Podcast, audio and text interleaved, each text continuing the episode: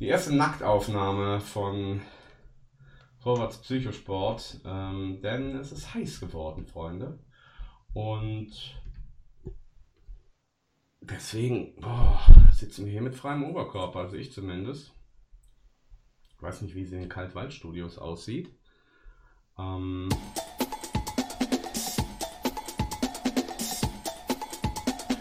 Dr. Freude auch mit freiem Oberkörper am Start, oder?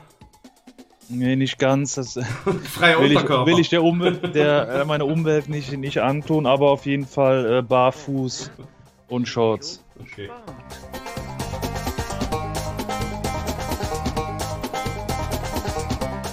Ja, Ausgabe 14 jetzt schon äh, vom Spielplatz. Wir sind ganz begeistert und haben einen dichten Timetable. Dr. Freude kommt von einem Event, muss zum nächsten. Wir hauen rein. Vorwärts, Psycho, Sport.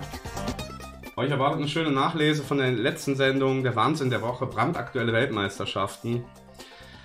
Ja, und dann gibt es einiges zu feiern heute an äh, diesem 30. April. Seid gespannt. Es wird eine picke, packe, volle Sendung, wie ihr es gewohnt seid, bei Radio Dreikland und Vorwärts Psychosport.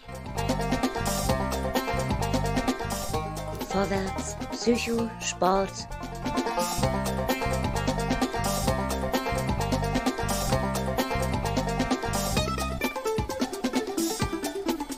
Vorwärts, Psycho, Sport.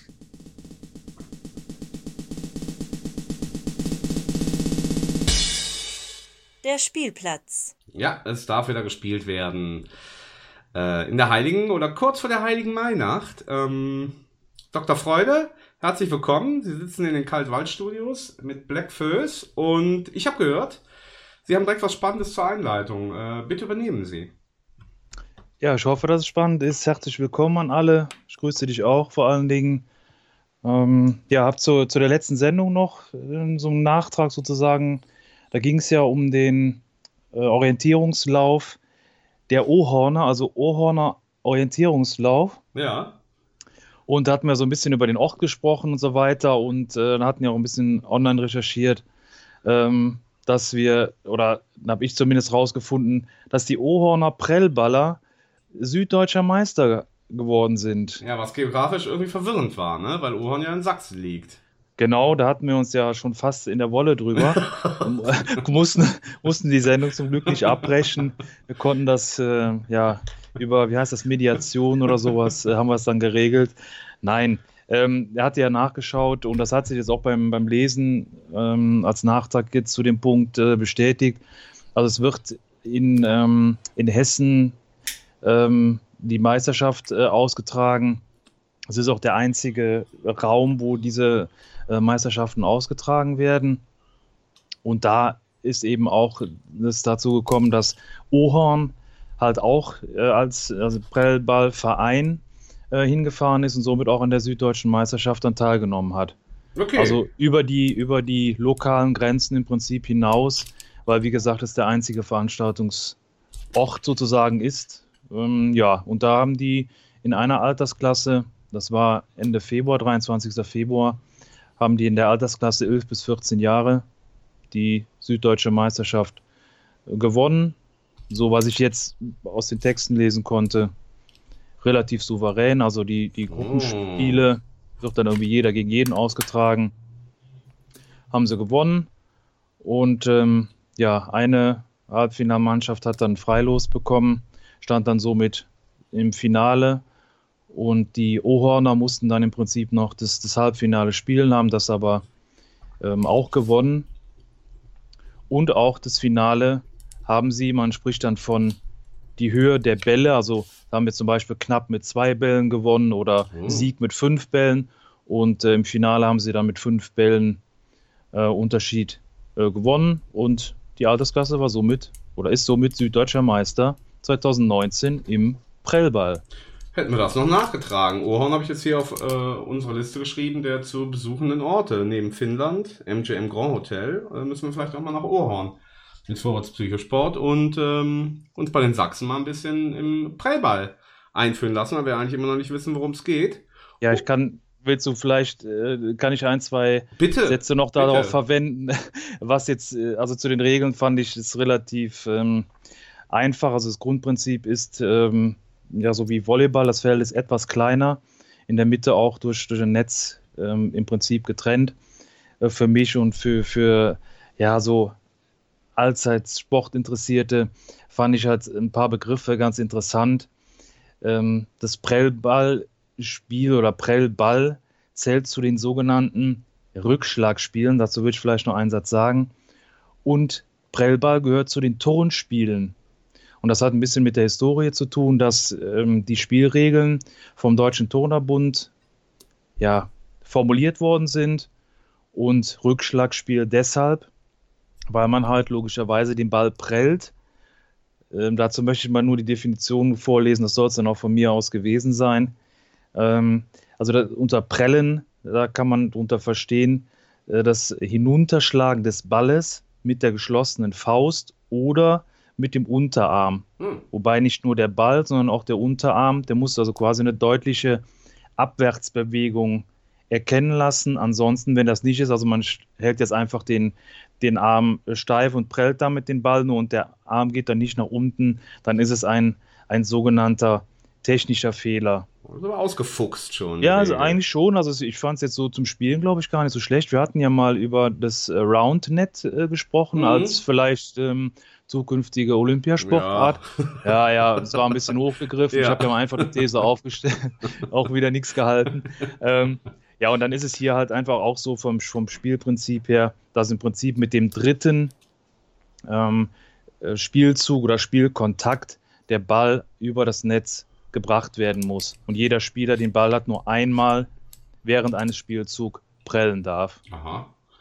Make, Pre make Prellball great again mit Dr. Freude. Ja, das ist so ein kleiner Nachtrag. ja, schön. Und dann gab es noch ja was Zweites, oder? Äh, ja, ja, auf jeden Fall. Ähm, wir, wir dürfen ja vielleicht äh, dazu sagen, dass äh, die, wir die Sendung hier am Osterwochenende aufnehmen. Ja, diesmal deutlich früher, ne? Wird ausgestrahlt am 30. April. Wir sind zehn Tage früher dran. Heute ist der 20. April, ja. Wahnsinn, genau, 20. April. Und dazu habe ich gestern, also 19. April, eine Nachricht erhalten, die, die wollte ich dir, ich weiß nicht, wie weit das schon vorgedrungen ist oder verbreitet worden ist, wollte ich dir und unseren Hörerinnen und Hörern nicht, nicht mhm. vorenthalten. Es geht um die Firma Adidas. Okay. Und die bringen zum, ja, nicht spektakulär, aber was jetzt kommt schon. Am 20. April, das ist der Kiffer-Jahrestag oder Klar. der sogenannte. Der weißt du eigentlich auch warum? Äh, habe ich gestern Abend noch gelesen, ich habe es aber leider wieder vergessen. Ja, dann erzähle ich es mal, weil ich, nicht, dass ich davon eine Ahnung hätte, aber äh, das ist ein amerikanischer äh, äh Ausdruck, kommt aus dem amerikanischen, weil ähm, die sagen ja nicht 20.04. wie wir, sondern die sagen 420. Ja, also wenn die, äh, ja. wenn die das Datum angeben, sagen die 420. Und das ist so quasi für den normalen äh, äh, Alltagsarbeiter eben die Zeit, wo er dann nach Hause kommt und äh, sich den ersten Joint reinzieht. Und deswegen ist 420 äh, so ein klassischer Slang für, äh, fürs Kiffen. Und deswegen ist halt der 20. April der, der Kifferjahrestag.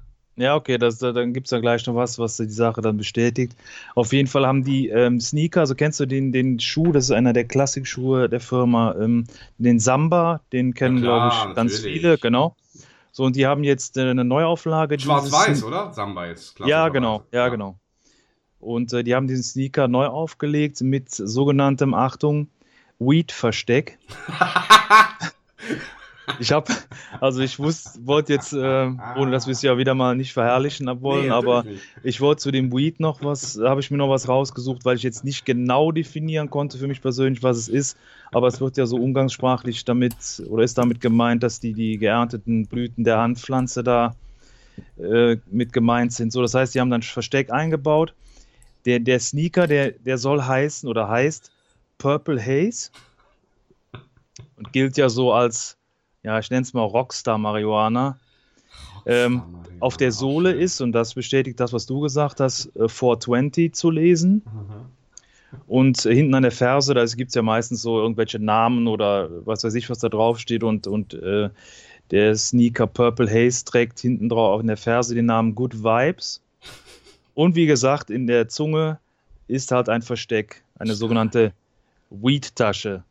Das wollte ich äh, uns nicht vorenthalten. Ich weiß jetzt nicht, wie weit du davon schon gehört Habe hast. ich natürlich noch nicht von gehört und, und lache herzlich drüber. Ähm, frag 100 mich natürlich nur, jetzt was so die, hm, wie soll man mal sagen, wenn man jetzt was verstecken will, den Schuh dann gleichzeitig aber Purple Haze und Good Vibes hinten drauf schreibt, nennt, Ja, ist alles Ähm, Tarnung. finde ich, Das- ja, okay, aber es wäre dann vielleicht doppelte Psychologie, dass man irgendwie denkt, boah, Genau. ey, wenn ich jetzt hier mit, dem- mit einer Handflagge durch die Straßen renne, dann äh, äh, ist das eher abschreckend für die. Ja, habe ich mir auch so gedacht. Also, Stark. ja, genau. Stark. 100 Dollar äh, soll das Stück kosten. Mhm. Äh, das Stück, also das Paar natürlich. Ja, Ja, mal sehen. Schön, ja, wäre vielleicht auch eine Anschaffung wert für Vorwärts Psychosport, dass wir auch mal Kontakt damit äh, aufnehmen können. Du hast dir dazu äh, Musik ausgewählt, völlig überraschend. Heißt das Ja. Stückchen Purple Haze. Ach, Ja, tatsächlich. Wahnsinn. Und hat hier schon 11 Millionen Aufrufe. Ich muss jetzt ausnahmsweise mal von YouTube spielen, weil ich nur eine Groove Armada Version im Haus habe. Und du willst natürlich das Original von äh, Mr. Gitarrengott, ne? Ja, sehr gerne. Ja, dann würde ich sagen, lass den guten alten Jimmy doch mal für alle das ein bisschen Werbung machen. Supi, danke.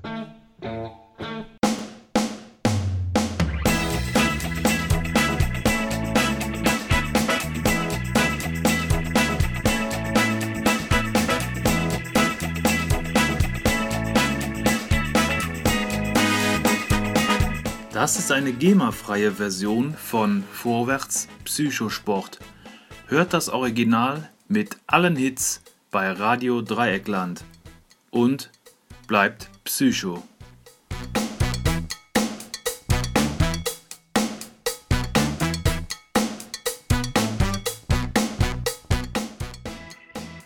Und bleibt Psycho.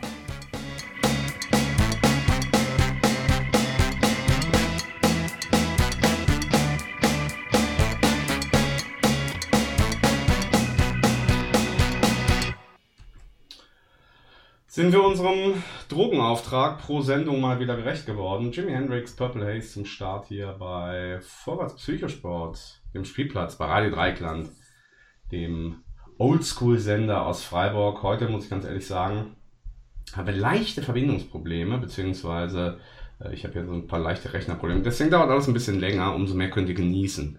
Diese wunderschöne 14. Ausgabe.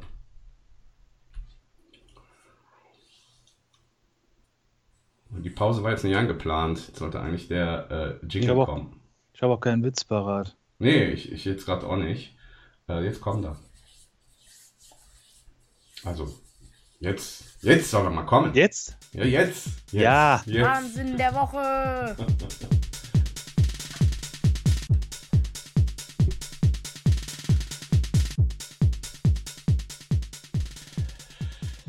Ja, Wahnsinn der Woche. Ähm, in der letzten Sendung hatten wir, waren es ja die deutschen Meisterschaften im Orientierungslaufen und diesmal habe ich äh, Weltmeisterschaften anzubieten für dich, die ähm, ja in der kommenden Woche, also äh, nach unserer Ausstrahlung dieser Sendung dann äh, beginnen werden und zwar für vier Tage im spanischen Almera. Hm, das wird er jetzt vielleicht noch nicht sagen, es sei denn, du bist ein großer Fan und äh, wartest auf diese Weltmeisterschaft. Wenn das nicht so ist, äh, versuche ich mal mit so einem kleinen, naja, nennen wir es mal Quiz, ja, oder mit so einer kleinen, mit so einem kleinen Einstieg, ähm, dich auf das Spiel zu bringen, wie es heißt. Ich habe hier einen Ausschnitt von einer ganz berühmten Folge der Bill Cosby Show. Die kennst du natürlich, ne? Aber auch nur vom Namen. Ach was, nie Ja. gesehen? Nee, hat mich null interessiert. Gut, äh, jetzt, jetzt weiß man natürlich einiges da über Mr. Cosby selbst, aber so, ja, eigentlich ein Klassiker, finde Ja. ich. Ja, bitte? Bestimmt, ja, bestimmt. Aber da musst du noch mehr Hinweise dann liefern, weißt du ja. Nee, Ne? pass auf, also die unterhalten sich jetzt, also das ist die Originalfassung im, im Englischen und die unterhalten sich jetzt darüber, über dieses Spiel ähm, oder über diesen Sport, je nachdem, wie man es will, äh, worum es mir jetzt geht. Und ähm, ja, die unterhalten sich jetzt quasi über, wie man das denn ausspricht. Mal gucken, ob du da äh, mit deinem, ja, wie du häufig so schön sagst, 5 minus Englisch, ob du überhaupt raushören kannst, worum es da geht. Ich mach mal den, äh, den Ausschnitt an aus der Cosby Show. Ja. This has been a very pleasant dinner, and I have to say it's because nobody was talking about that little tongue. Oh, no, that's not the correct pronunciation. It's Tapunk. Dear, it's paid tongue. No, no, no, please, paid please. tongue. The proper pronunciation is petanque. I guess you also say tomato. yes, I do. Yeah. Because that's the civilized way to pronounce it. Oh, I'm civilized. Didn't I serve you potatoes? All right, now save it for the game. No, no, because it doesn't make any difference whether you pronounce it patonk, latonk, or late toki toki. It's how you play the game. That's what counts. And I, sir, know how to play the game. But you don't Ja, und wir wissen auch, wie das Spiel zu spielen ist. Jeder Mensch weiß es. Hast du rausgehört, äh, um welches Spiel es geht? Ich habe erst Be Beton verstanden, Ja. dann Petong und dann äh, Leitong, aber ich habe keinen Schimmer. Oh, das ist ja hart. Ich habe keinen Schimmer. Ja, also, es heißt, äh, the proper pronunciation is Petanque. Und, äh, und diese Weltmeisterschaften geht es, aber du weißt gar nicht, was Petanque ist. Nee, null. Nee. Ja, Petanque ist quasi äh, eine, eine Variation oder eine moderne Variation. Die meisten Menschen hier, obwohl sie eben Petanque spielen, die sagen aber nicht, wir gehen Petanque spielen, sondern die sagen, wir spielen Boule oder Boccia. Das kennst du jetzt aber. So, ja. Ja, Aber wäre ich nie drauf gekommen. Also ist mir komplett irgendwie entgangen. Tja. Also WM, WM im Boccia. Ja, nee, im, im, im Petanque halt eben. im also Boccia, oder? um es jetzt mal, ich habe einen Arsch voll recherchiert, weil ich es dann doch irgendwie interessant fand und auch noch ein paar witzige Sachen gefunden habe. Also, ähm, erstmal grundsätzlich zur Geschichte. Jetzt, jetzt darf ich ein bisschen ausholen. Ähm, die ist uralt natürlich, weil man spielt einfach mit Kugeln ja, auf dem Boden und versucht die irgendwie aneinander zu schlagen oder eben an so eine kleine Kugel ranzuspielen und historisch lässt sich das irgendwie in fast jeder Kultur finden. Also Griechen, Römer, wahrscheinlich auch außereuropäisch. So. Das gibt es eigentlich schon ziemlich lange und ähm, vor allen Dingen in Frankreich und Italien war das auch schon, ja, im Mittelalter und in der frühen Neuzeit sehr beliebt. Ähm, gibt es da klassische Zitate von, ja, von bestimmten Königen und Kaisern, die entweder dieses Spiel hervorgehoben haben, dass es so toll ist als Zeitvertreib für die Bürger und manche ähm, haben es wiederum verboten, weil es so süchtig machend ist, weil es halt eben ein Spiel ist. Geht's also hin und her. Und ähm, jetzt so Ende des 19. Jahrhunderts, ja, hat man dann, wenn man so will, die Regeln festgelegt. Und ähm, klassischerweise hieß es dann damals eben noch Boule. Und zwar ähm, gibt's ja die, also die erste, die erste Variante heißt Boule Lyonnaise, kommt also quasi aus Lyon. Und ähm, ja, gibt's halt eben bestimmte Regeln, wie, wie groß und wie schwer die Kugel sein muss. Und ähm, vor allen Dingen, was dazugehört, ähm, dass man Anlauf nehmen muss. Ja, das ist also erstmal das klassische Spiel. Und dann gibt's eine zweite Variante, die entstand dann in der Provence und das heißt dann also auch das Boule Provence oder Jeu Provençal. Und äh, da nimmt man nicht mehr ganz so viel Anlauf, man macht quasi so eine Art kleinen Sprung und die Kugeln sind auch etwas leichter und hier steht halt, dass dann dem Reglement ein wenig die Strenge genommen wurde. Was wir aber spielen oder was Kinder spielen, ähm, das ist eigentlich eben das Pétanque und das entstand 1910 äh, in einem kleinen Städtchen an der Côte d'Azur, als da eben wieder mal äh, Boule gespielt wurde oder eben dieses äh, Jeu Provençal. Und dann war ein, ja, hier steht Rheuma-Behinderter oder ein, ein, ein alter Mann oder was kann ich, ob der alt war, doch, ich glaube schon, der eben von Rheuma geplagt war und der wollte aber auch mitspielen. Und ähm, er konnte aber nicht die halt eben für das Boule eigentlich klassische Regel durchführen, nämlich dass man Anlauf nehmen musste. Er machte das, er konnte das nur quasi aus dem Stehen heraus machen. Und dann hat man halt eben äh, Pétanque quasi als dritte Variante erfunden. Und das ist das, was heute alle äh, spielen, dass man halt eben einfach in einem Ab Abwurfkreis stehen muss. Und das Einzige, was man machen muss, und deswegen heißt es nämlich auch Pétanque, weil es kommt aus dem äh, Provenzalischen, also quasi aus dem, dem, ja, wenn man so will, französischen oder romanischen Dialekt, heißt Pet Tanko und das heißt so viel wie ähm, geschlossene Füße. Äh, Pétanque, das sind die geschlossenen Füße und das ist quasi die einzige Regel dann beim Pétanque, dass man eben die Füße geschlossen halten muss und dann kann man aber stehen bleiben und äh, entsprechend werfen. Und das ist ähm, sozusagen die dritte Variante Pétanque und wenn die Kinder heute sagen, sie gehen Boccia spielen oder Boule, ähm, dann spielen sie eigentlich Pétanque und Boccia ist, um das auch nochmal klar zu machen, im Grunde nur der italienische Begriff für Boule, sowie der englische Begriff Bowl wäre. Ja, also Bowling ist nochmal was anderes, aber Bowl äh, ist dann der englische Begriff für Boule und äh, Boccia der italienische. Ja, da gibt's dann auch nochmal so Differenzen wegen den Kugeln oder so, jetzt im, im klassischen Reglement, aber vom Prinzip her äh, sind eigentlich das die äh, Varianten, die ich gerade aufgezählt habe. Hm, so viel mal zum historischen Einstieg. Und ähm, zum Spiel selber, ich meine, du kennst das natürlich, oder? Du hast doch auch wie, wie jedes Kind irgendwie diese bunten, wassergefüllten Kugeln gehabt, oder nicht? Also ich meine, wenn du Bill Cosby nicht geguckt hast, äh, weiß ich nicht. Vielleicht hat sie ja auch kein Boccia-Spiel. Könnte ja sein. An diesem Set, ja, an diesem Set kommt man ja irgendwie nicht vorbei. Also Also, das, das habe ja. ich schon, ja schon, aber ähm, ich sehe jetzt, ich habe versucht, das so ein bisschen vor, vor, vor Augen zu halten, aber ich sehe jetzt da, wusste den Unterschied nicht. Ähm, für mich ist dieses Bowl oder Boccia, wie auch immer du das jetzt nennen willst, ähm, auch aus dem Stand raus. Also wusste ich nicht, dass das mit Anlauf zum Beispiel ist. So, das wird da eigentlich immer, vielleicht ist das aber auch dann in den Fernsehsendungen oder Filmen vielleicht falsch.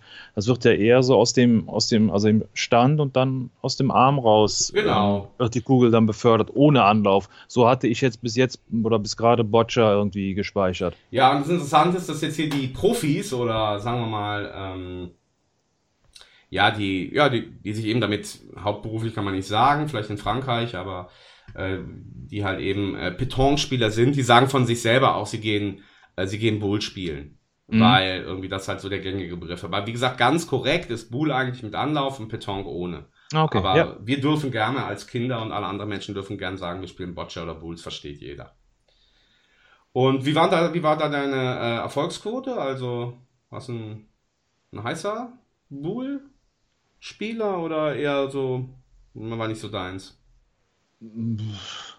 Ja, also hat ganz gut geklappt. Ähm, ja, wenn es dann nicht so lief, habe ich nur in Erinnerung, dass ähm, ich eher Spaß daran hatte, die, die Kugeln der gegnerischen Mitspielerin oder Mitspieler dann ähm, weiter vom, vom Zielpunkt äh, Ah. weg zu, wie nennt man es? Wie beim Curling, Ja, zu, bauen, zu- bouncen irgendwie, Ja, ja. keine Ahnung. Also ja, so genau. die sadistische Variante. Dann Ja, natürlich, richtig. Die Ja, frust-sadistische Variante, Sehr genau. schön. Äh, vielleicht zum Spiel. Ich meine, das Spiel ist ja so einfach, ähm, aber so ganz interessant hier äh, aus dem alten Französischen. Äh, da haben die, weil, man hat sehr oft beim Militär gespielt und da war dann auch häufig eben so das Problem, dass da die die Soldaten zu viel Buhl spielen und ähm, da hat man das eben, hier steht es in einem gerichtlichen Verbot von 1609, 1629 hieß es, Buhl verführt zu lasterhaften Ausschweifungen und ist Ursache sonstiger Unverschämtheiten. Ähm, und trotzdem hat sich's verbreitet und aber da kommen jetzt noch die Begriffe her. Es gibt nämlich, wenn man in einem Team spielt, wenn man so will, immer einen, der die Kugel legt. Das ist so der Pointé, also der wörtlich übersetzt, der das Geschütz richtet. Und denjenigen, der die anderen eben wegboxt, also quasi deine Variante, äh, das ist derjenige, der dann die Kanone zündet und den nennt man Tireux. Tireux. Ja, also sowas wie den Boxer und den Steller, wenn man jetzt in so einem, in so einem Paar spielt. Und ähm, die kleine Kugel in der Mitte, die heißt Schwein oder Sau. Ja, Okay, also alle auf die Sau. genau. Okay. Und ja, so viel würde ich mal sagen, äh, ganz grundsätzlich. Dann, wie gesagt, finden ja jetzt in Almera in Spanien, äh, also vom 2. bis 5. Mai, die Weltmeisterschaften statt. Weltmeisterschaften gibt es seit 1959. Äh, die erste war damals in Belgien, in Spa und Rekordweltmeister ist, wen wundert's, Frankreich mit 27 Titeln.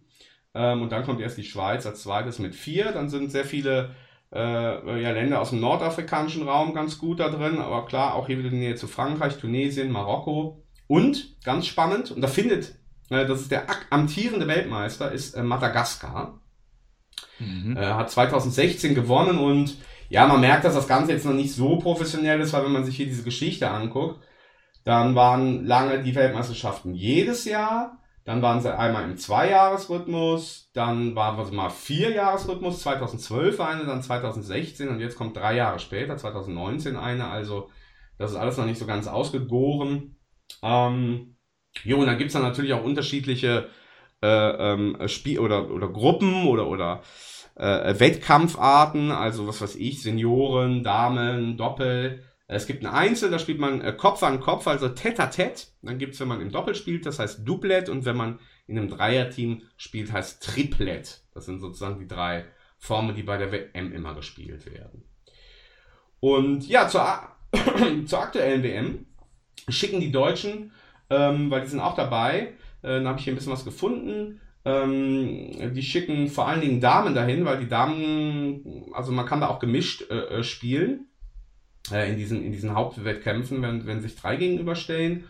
Und ja, dann habe ich mir hier, das stand wohl, ja, wenn man so will, Deutschlands hm, Ausnahme Petonspielerin zu sein, nämlich die gute alte Karsta Glaser.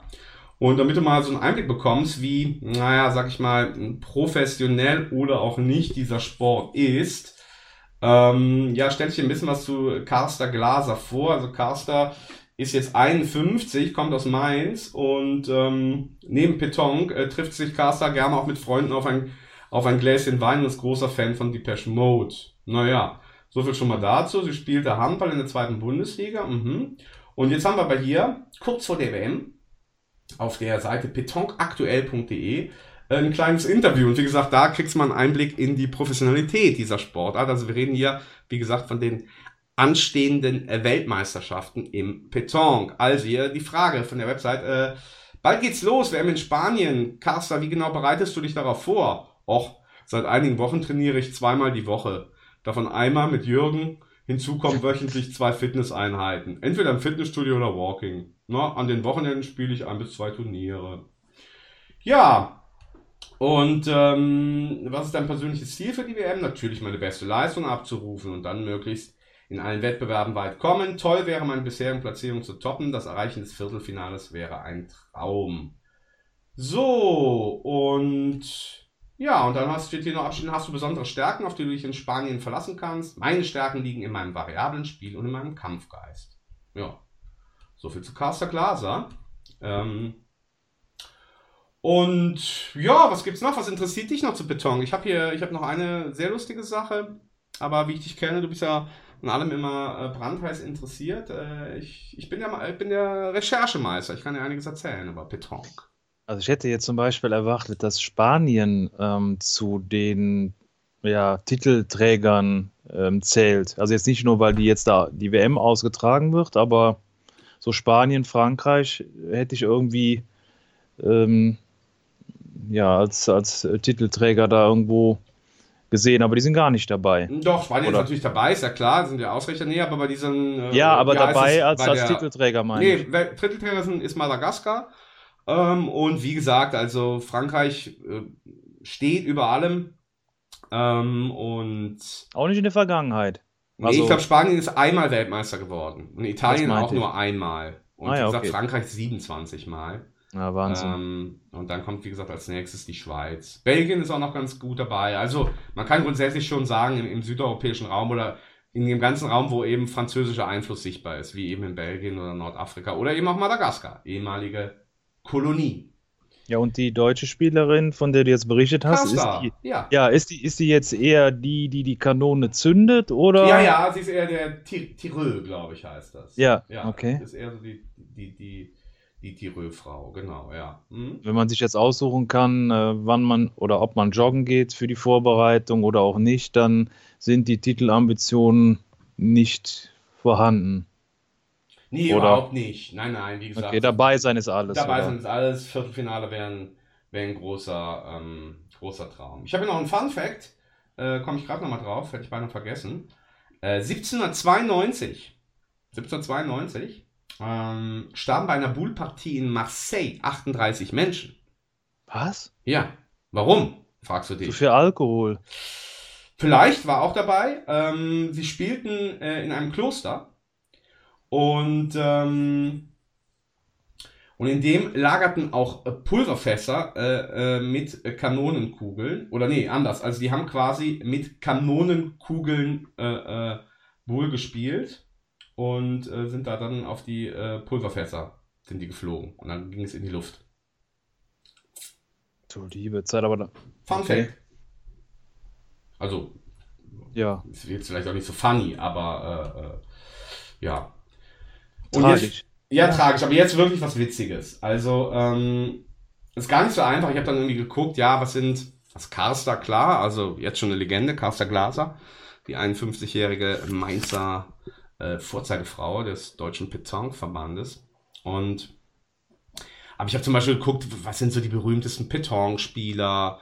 Und es gibt nur einen einzigen auf der englischen Seite, so einen Franzosen, der zwölfmal Weltmeister geworden ist. Ähm, Souchot und jetzt weiß ich gar nicht mehr, wie der andere hieß. Jo, aber ansonsten, ja, wie gesagt, gibt's da jetzt nicht irgendwie eine Hall of Fame äh, des Petanque. Aber es gibt hier einen, einen, deutschen, ähm, deutschen Petonspieler. Und eigentlich hätte man das, was jetzt kommt, auch in unsere beliebte Rubrik äh, auf der Couch reintun. Bravo, also reintun können, weil dieser Sönke, wie er ja heißt, also der ist deutscher Betonlehrer und Spieler, der gibt hier Trainingstipps. Ja, äh, und das habe ich gefunden bei YouTube. Und hier äußert er sich jetzt aber zum mentalen Training. Und das ist wirklich ganz, ganz großer Sport. Also ich finde, das gilt ganz allgemein, nicht nur für Beton, sondern einfach wie er das macht, ist, äh, ähm, ja, ich, ich, ich, ich, ich schicke es einfach Ja, mal spiel raus. mal ab, okay? spiel mal ich, ab, Ich spiel's ja. mal ab, ja. Also viel Spaß. Also ich lasse ein bisschen laufen, weil es macht einfach echt unheimlich Spaß dazu zu hören. Hallo zusammen, mein Name ist Sönke Backens. Ich bin Buhl-Trainer. Heute geht es um ein wichtiges Thema aus dem Mentalbereich. Oft konzentrieren sich Buhl-Spieler während der Partie nur auf das Negative, obwohl es darum geht, vor allem das Positive hervorzuheben. Dazu ein Beispiel. Viertelfinale in einem Turnier. Du spielst auf der Schießerposition im Doublett. Spielstand 8 zu 8. Die beste Kugel des Gegners liegt gerade mal 1,20 Meter von der Sau entfernt. Ihr habt bereits einen Punkt am Boden liegen und du hast noch die letzten drei Kugeln auf der Hand. Die erste deiner drei Kugeln legst du sicher.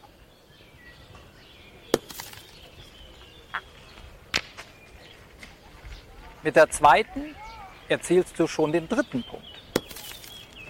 Deine letzte Kugel wirfst du aber leider zu kurz. Drei Punkte. Oder nur drei Punkte? Ob du dich über die letzte verlegte Kugel aufregst und enttäuschte Sprüche machst wie "Oh, Du Volltrottel, ja, wie kannst du die letzte Kugel nur zu kurz spielen? Oder "Ach, diese verdammte Kugel, ja, jedes Mal so ein lege ich die einfach zu kurz. Anstatt 11,8 könnte es schon längst 12,8 stehen. Du weißt genau, was ich damit meine. Ja, da muss ich mal unterbrechen und ich hoffe, du weißt auch genau, was Sönke Backen damit meint. Er legt ihn einfach zu kurz. Er legt ihn einfach zu kurz.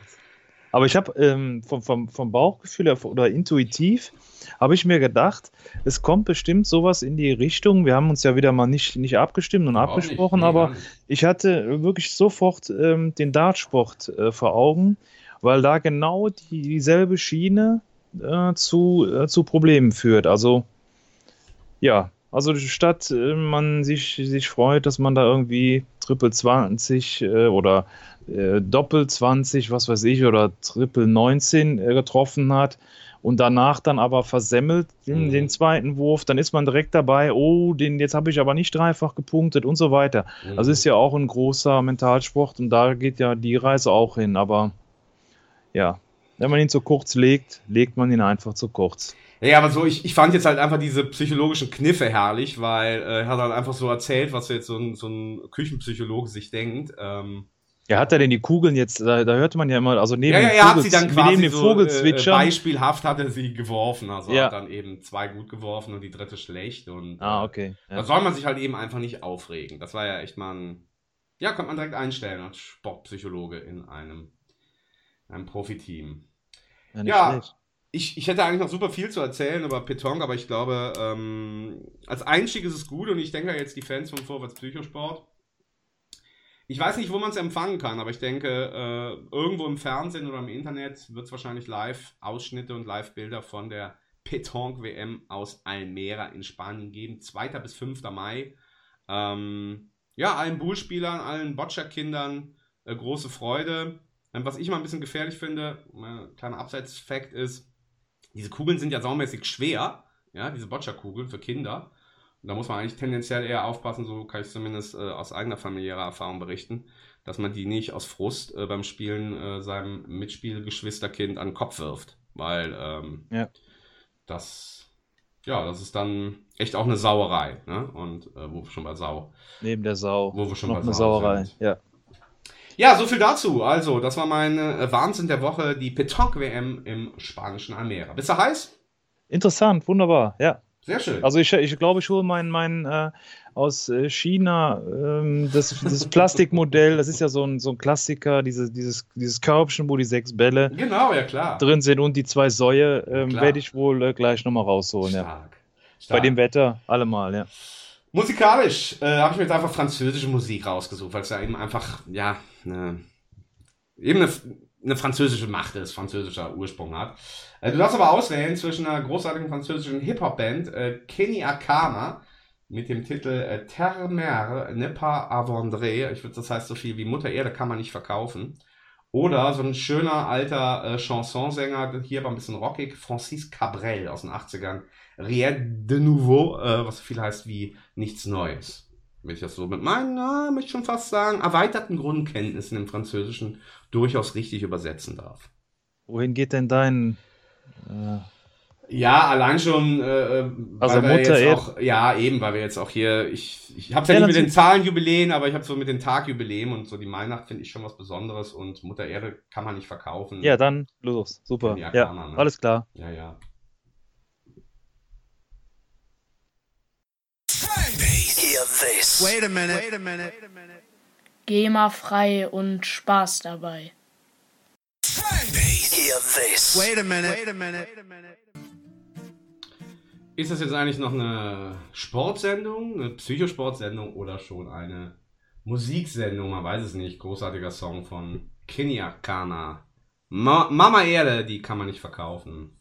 Und jetzt kommen wir zur Einlösung unseres Versprechens von der vorletzten Sendung, zumindest von dem Teil von Dr. Freude, denn äh, wir hatten damals die Seifenkistenrennen vorgestellt und ich hatte darum gebeten, dass Monte Carlo, also das berühmteste Seifenkistenrennen, sozusagen das Highlight der Seifenkistenrennen-Saison herauszufinden. Und ja, Dr. Freude mh, verspricht viel, hat bislang wenig gehalten, aber jetzt hat er Zeit, es wieder gut zu machen und äh, so lautet dann entsprechend auch die Rubrik, die jetzt wieder ein bisschen braucht, bis sie hier ins Spiel kommt.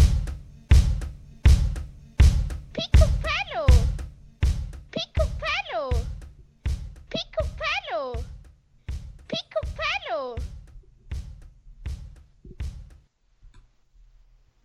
Ja, Picobello. Ich versuche äh, einen Teil einzuhalten. Und Teil auch schon wieder nicht, oder was?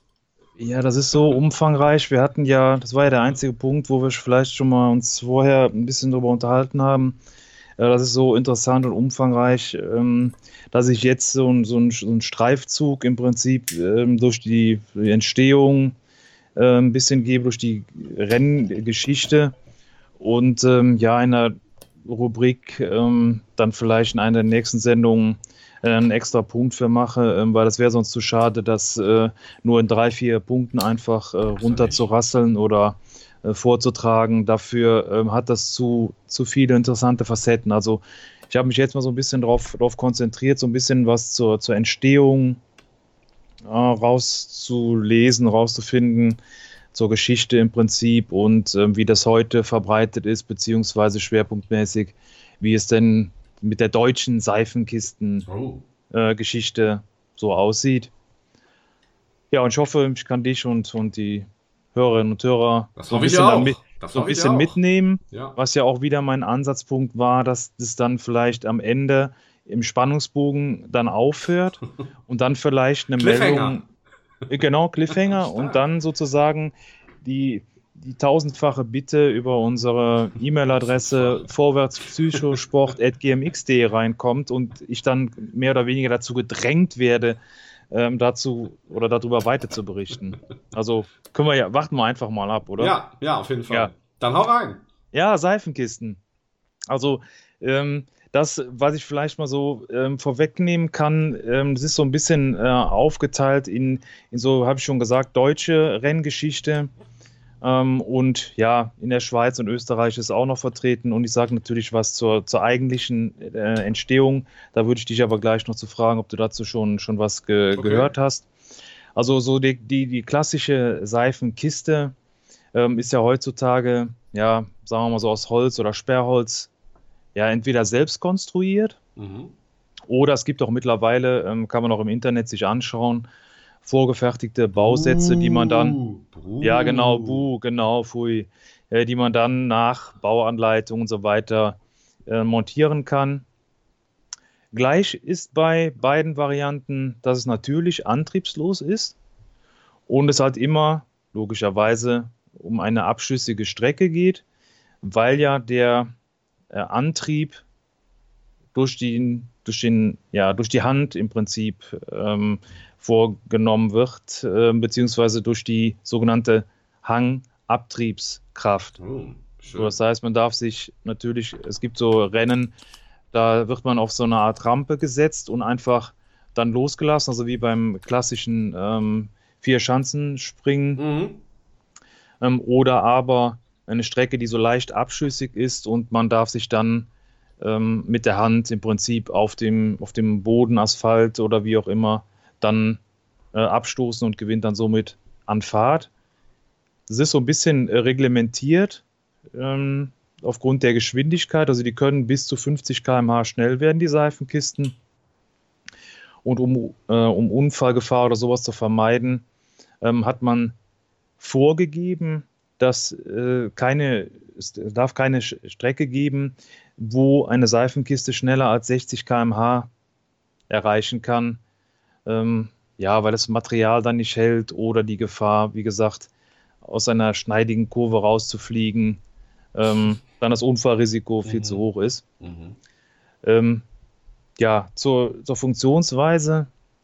Ähm, ich habe es erst gedacht, es ist so ein bisschen wie beim Bobfahren vielleicht. Also es gibt zwei Lenksysteme im Prinzip. Das eine ist mit Lenkseilen, das heißt die, die Vorderachse und Hinterachse ist mit also einer Art Seilmechanismus verbunden, über den man dann durch, durch Ziehen links, rechts ähm, entsprechend lenkt. Mhm. Und ähm, die zweite Variante ist die sogenannte Drehschemellenkung. Mhm.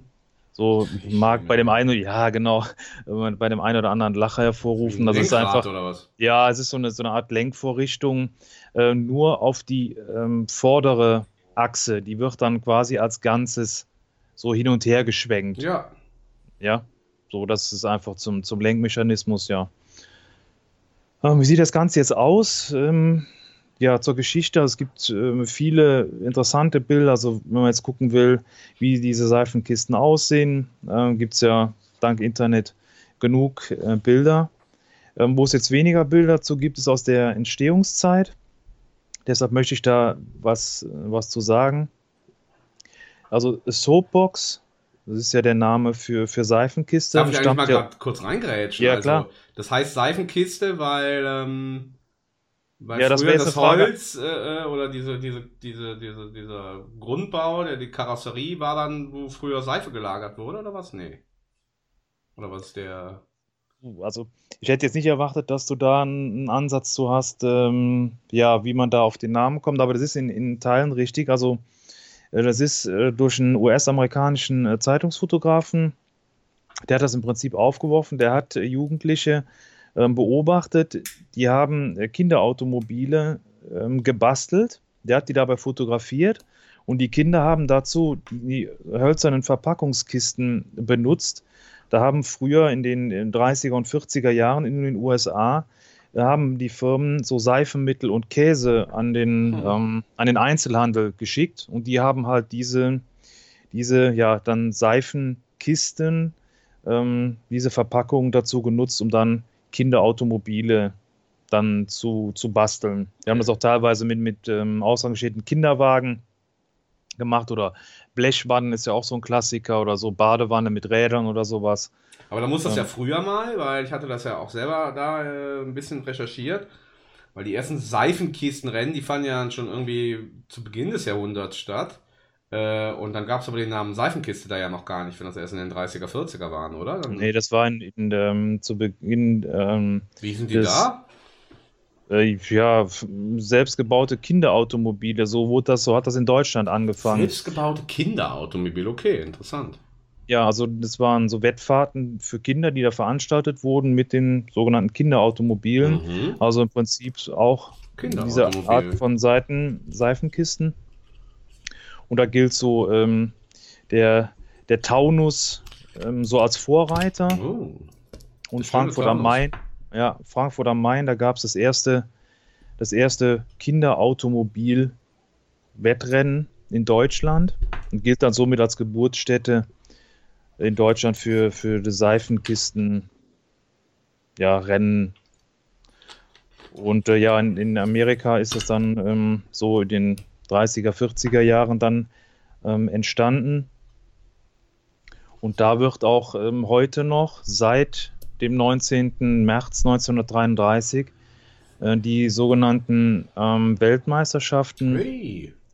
und zugleich die US, also die nationalen Meisterschaften ausgetragen.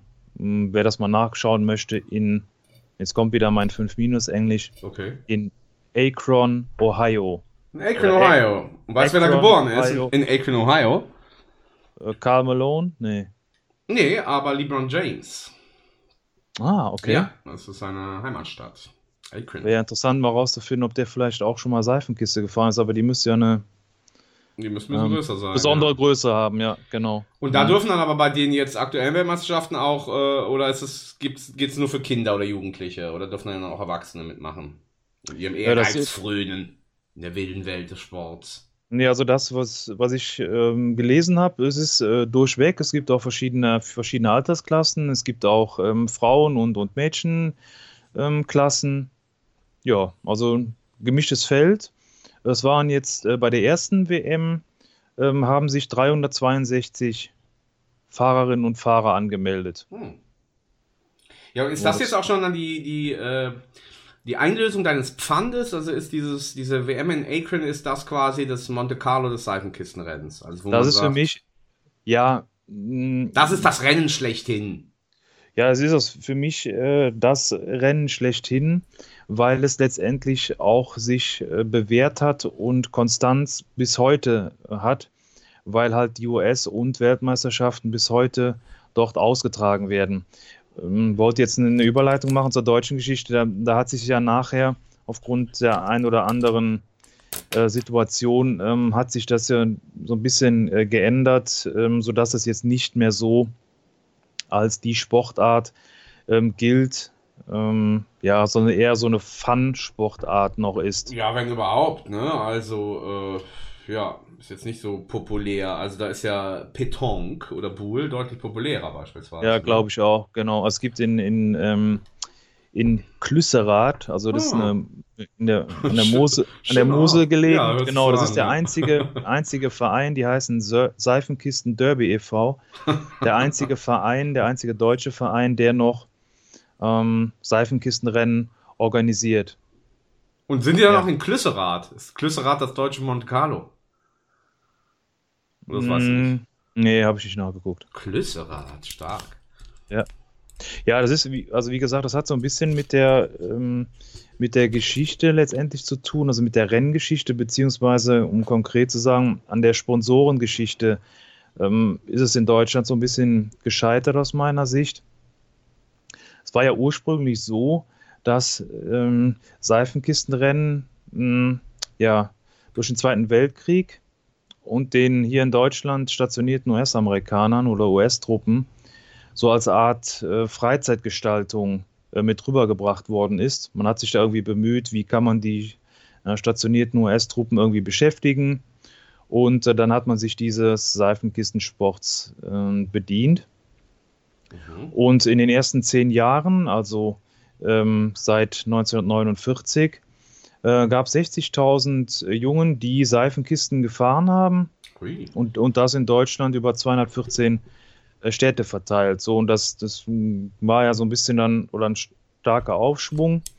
Und den hat auch die Adam Opel AG sich zunutze gemacht und ist da als, als Sponsor im Prinzip eingestiegen. Was, was hieß das für damalige Zeit? Was heißt das Sponsoring?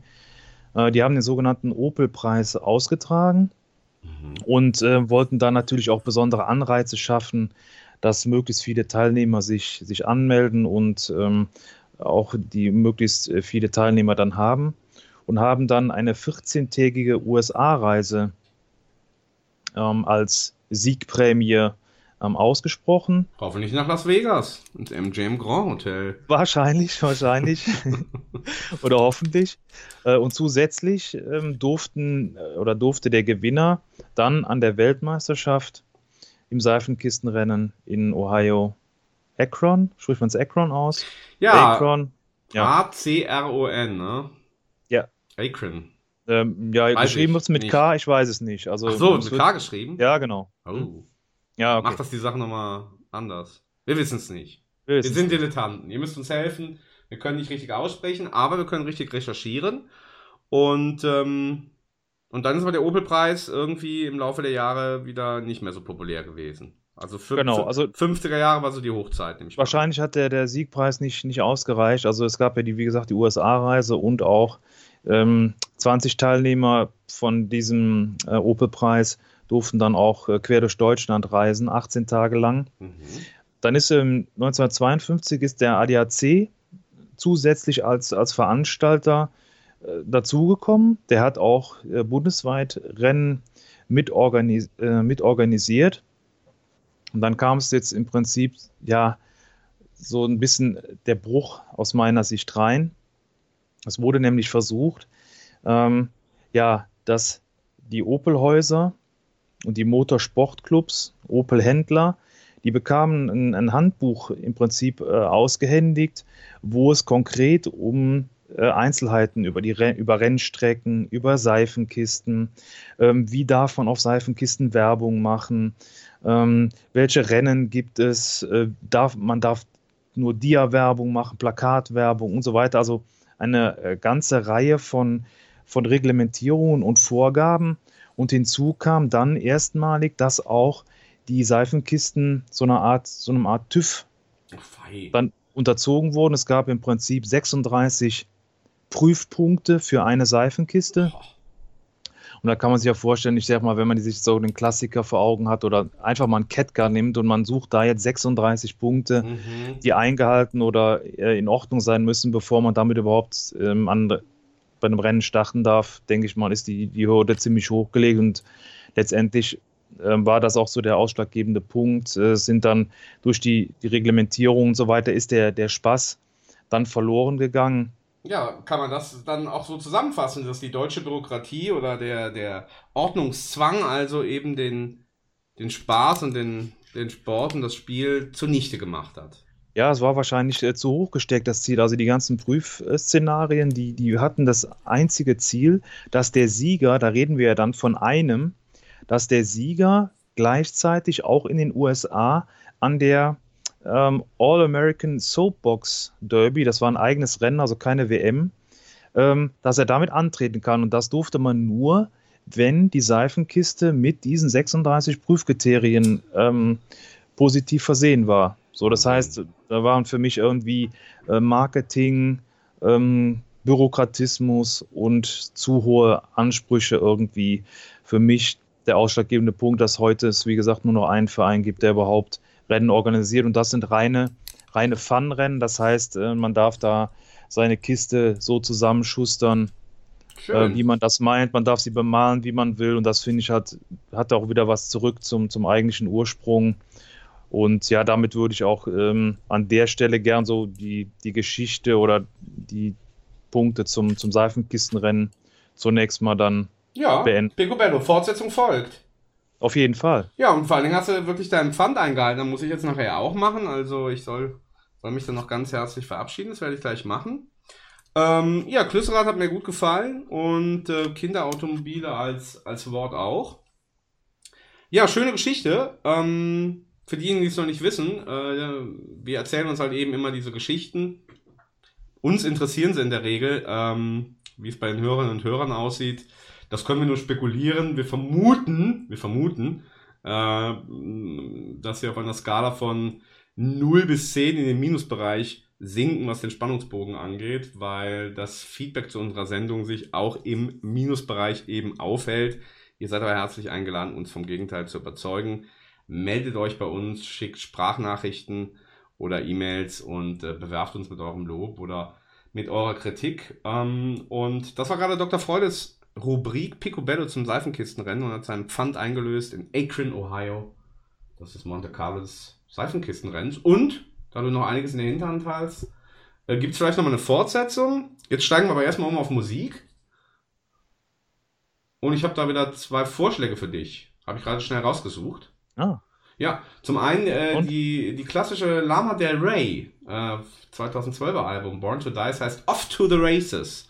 Ja, weißt ja, wie Lana Del Rey so ist, so ein bisschen äh, getragene, äh, melodramatisch, schöne Mhm. Stimme. Und dann, das ist wirklich ein Klassiker vom äh, Soft Bulletin Album von den Flaming Lips, Race for the Prize. Psychedelic Pop, könnte man das so zusammenfassen. Ja, ersteres habe ich vor allen Dingen schon mal gehört, also dann wäre ich ähm, für Psychedelic, Psychedelic Pop. Wo du auch selber so ein bisschen Psycho bist und wir ja Richtig, nicht genau. umsonst vorwärts Richtig, heißen. genau, passt. Ja, also dann.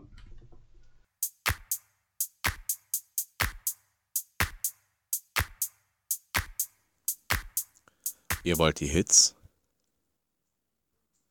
Ihr wollt den Sex? Dann ladet euch das Original bei Radio Dreieckland herunter.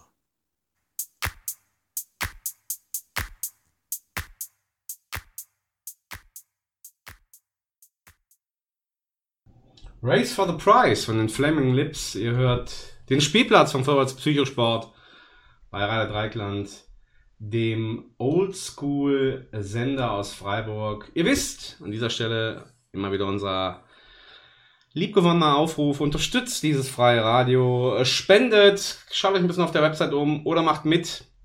So wie wir zwei Dilettanten hier, Dr. Freude und DJ Seli. Macht eure eigene Sendung. Äh, Wir sind ein freies Radio, ein radikales Radio und ein Radio mit schöner Musik und auch ein Radio mit äh, sexy Jingles. Na, wollen wir mal gucken, ob wir jetzt etwas schneller hier den nächsten mal äh, auf die Couch kriegen. Auf der Couch.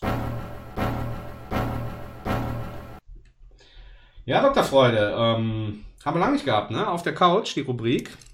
Ist schon was her, ne? Ja, und diejenigen, die es nicht wissen, auf der Couch macht unserem Namen alle Ehre. Äh, natürlich auch hier unserem äh, Gangführer Dr. Freude, dass wir nämlich also, ja, etwas auf die Couch legen zum Analysieren. Eigentlich kommt das, was ich jetzt zu berichten habe, äh, ursprünglich aus der Be Rubrik, äh, was ist heute am Tag passiert, nämlich am äh, 30. April, ähm, zum Zeitpunkt der Ausschreibung unserer Sendung, der schönen Mainacht. Und ich habe aber, äh, ich habe zwei Sachen gefunden und die muss ich aber direkt auf die Couch legen. Die sind viel bedeutender für auf die Couch. Und ich habe direkt mal eine Frage an dich, ob du äh, den Namen Günther Parche schon mal gehört hast. Günther Parche, geboren am 4. Juli 1954 äh, in Heringen, Helme äh, in der damaligen DDR. Günther Parche. Vom Beruf Dreher. Ja, nee, was? Vom Beruf ist er Dreher. Dreher. Ja, Dreher. Dreher. Ich, äh, hier, äh, Me nee, Messer, wie heißt das? Oh, Messer, ja. Messerattentat. Ich Ja, heißt aber die. Spielerin. Warte Wow, mal. Ja, ich komme nicht auf die Spielerin. Warte, ich komme nicht auf die Spielerin. Das ist peinlich. Ja, beim Tennis hast du doch, schon Moni Mo ja, Moment, Ja. Monika Seelig war das. Oh, Oder? Boah, 100 Punkte. Günther Parche direkt zugeordnet als Messerattentäter auf die Tennisspielerin Monika Seles und zwar eben am 30. April, April 1993 am Hamburger Roten Baum bei den German Open. Ganz stark. Ähm, ja, von dem möchte ich erzählen. Ähm, eben von diesem Attentat, also du weißt Bescheid, diejenigen, die es nicht wissen. Ähm, oder machen wir es doch mal anders. Auch wieder hier habe ich ein kleines mm, YouTube-Video, ja, so zwei Minuten, wo das alles so zusammengefasst wird. Zuerst kommt so eine Einleitung und erzählt Billie Jean King, äh, britische Tennislegende, äh, was eigentlich diese Rivalry oder diese Rivalität zwischen Steffi Graf und Monika Seles ja hätte ausmachen können. Ähm, dann kommen so ein paar Live-Ausschnitte, da sieht man nicht äh, äh, diesen äh, Messerstich, aber man hört es, deswegen können wir es abspielen, den Schrei von der, von der Monika Seles. Und dann ja, kommen noch danach so ein paar Kommentare. Und vor allen Dingen spricht Monika Seles am Ende auch noch selber, wie, ja, wie sie das, wie das halt eben ihr Leben verändert hat. Ist ein, gehört auf die Couch. Hören wir uns das, hören wir uns das erstmal an, ja? When she defeated Graf to win her third successive Australian Open in 1993, Selesh was at her peak. But Graf, a true champion, was not about to give up easily. That rivalry had just gotten going. and everybody was looking for the next, you know, decade to to to see this rivalry with Steffi and and Monica, and it didn't happen. Three months later, her life would change forever.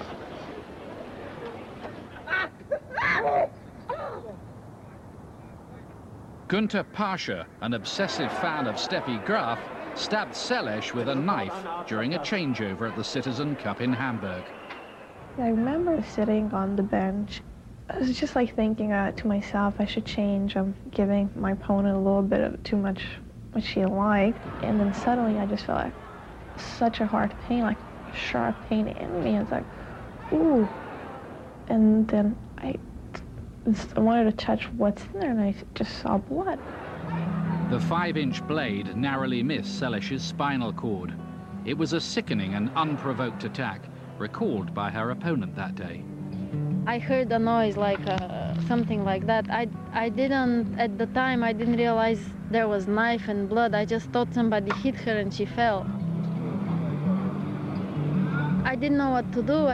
I didn't know what had happened. I got a little bit scared for myself. I just, nobody knew what's going on. She gets stabbed in her office. Can you imagine being in your office and someone just open up, opening the door, coming up behind you, sticking a knife in your shoulder?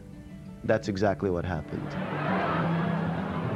When I was in a tennis match when this happened, I was doing something that I love, and I never ever expected something like this to happen. And, and whenever I think about it, it's just very hard.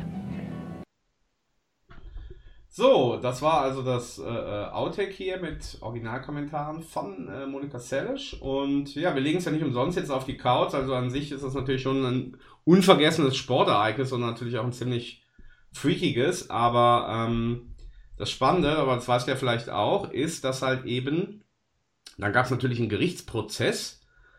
Ähm, und ja, dieser Günther Parche, dem wurde eine hochabnorme Persönlichkeitsstruktur Struktur, ähm, zugestanden und verminderte Steuerungsfähigkeit.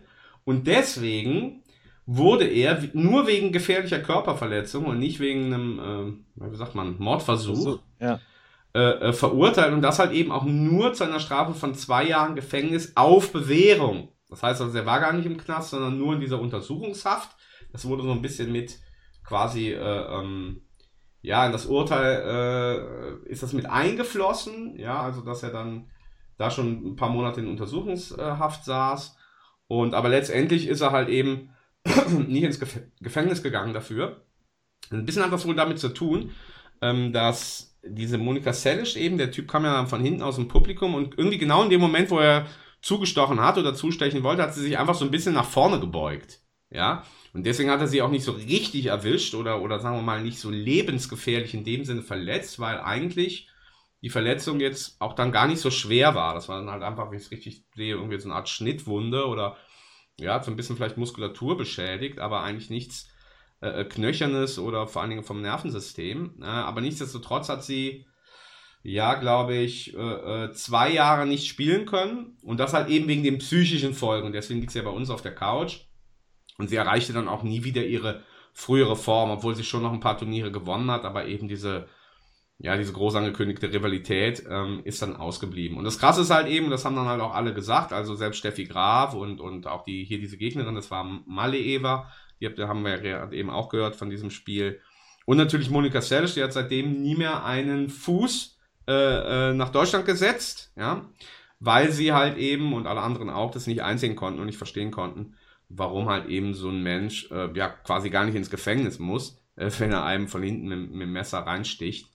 Ähm, ja, krasser Moment, wie ich finde. Und äh, für dich und uns Gelegenheit, mal äh, zu erklären, wie das denn eigentlich sein kann im deutschen, in der deutschen Rechtsprechung oder vielleicht auch ist das weltweit so, das frage ich mich ja eh immer schon, äh, dass wenn jemand einen anderen überfährt, ähm, dass das eine andere Strafe ist, als wenn ich auch jemanden mit dem Auto überfahre und dann was getrunken habe. Also das, das ist so etwas, was ich auch noch nie verstanden habe, wieso man ähm, jetzt eben, wenn man unter Drogeneinfluss steht, im weitesten Sinne, wozu dann der Alkohol auch gehört, äh, warum man dann eine verminderte Straffähigkeit bekommt. Und das gleiche halt eben dann gilt, wie wenn man eine, ja, wie auch immer geartete, äh, attestierte Persönlichkeitsstruktur hat. Und du als ja, Meister der Psychologie Hast du eine Erklärung dafür?